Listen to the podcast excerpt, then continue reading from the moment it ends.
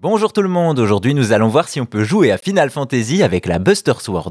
En 97, Square sort Final Fantasy VII sur PlayStation, un JRPG qui devient culte tant il constitue une véritable révolution dans le monde du jeu vidéo. En plus de ses avancées notables en termes techniques, les joueurs acclament l'histoire du jeu et son univers prenant, les musiques de grande qualité et le système de combat, bref, un chef-d'œuvre.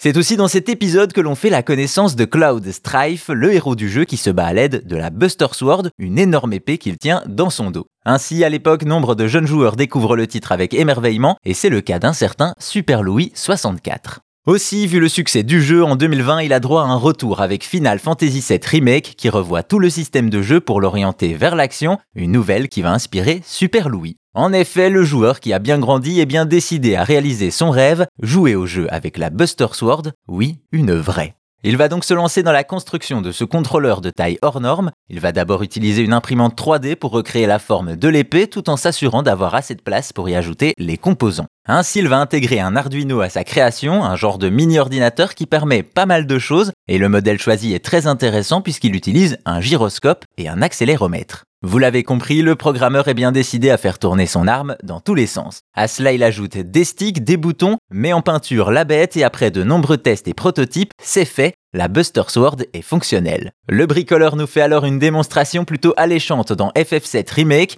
Il déplace son personnage avec le stick et surtout les mouvements qu'il fait avec son épée sont reproduits à l'écran, la garde pour se protéger mais aussi les coups qu'il donne aux ennemis, son objectif est atteint.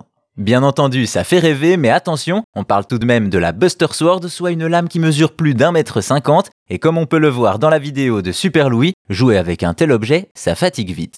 Mais peu importe, pour le créateur ce n'est pas un problème et il dévoile le plus important pour lui, le fan de Cloud que j'étais enfant serait tellement fier, difficile de lui donner tort, lui qui joue à Final Fantasy VII avec une vraie Buster Sword.